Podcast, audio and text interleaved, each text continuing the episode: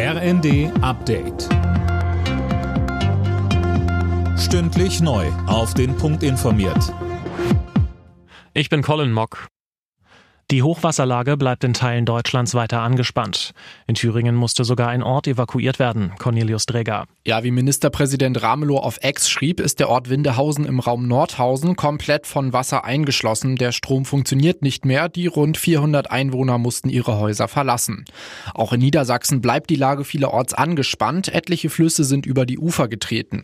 Dauerregen und Tauwetter sorgen auch in NRW, Rheinland-Pfalz, Hessen und Sachsen für Probleme. Auf der ICE-Strecke Hannover-Magdeburg Hamburg sorgen außerdem unterspülte Gleise für Probleme und Verspätungen. Psychische Krankheiten spielen bei Krankschreibungen in Deutschland eine immer größere Rolle. Im vergangenen Jahr waren Arbeitnehmer nach Zahlen, die der Rheinischen Post vorliegen, insgesamt 132 Millionen Tage wegen psychischer Probleme krankgeschrieben. Das ist ein neuer Höchststand. Das Weihnachtsgeschäft im Handel ist 2023 wohl schwächer ausgefallen als in den Vorjahren. Vom Handelsverband heißt es, die Konsumlaune der Menschen sei aufgrund der aktuellen Krisen wie hohen Energiepreisen, Inflation oder auch dem Ukraine-Krieg getrübt.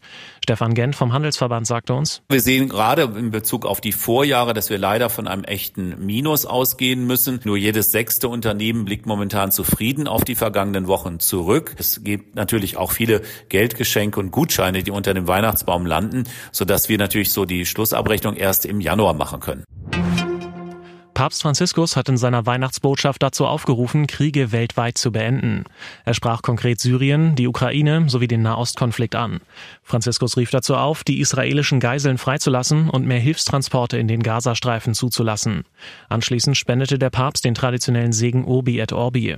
Tausende Menschen waren zu der Weihnachtsansprache des Papstes auf den Petersplatz in Rom gekommen. Alle Nachrichten auf rnd.de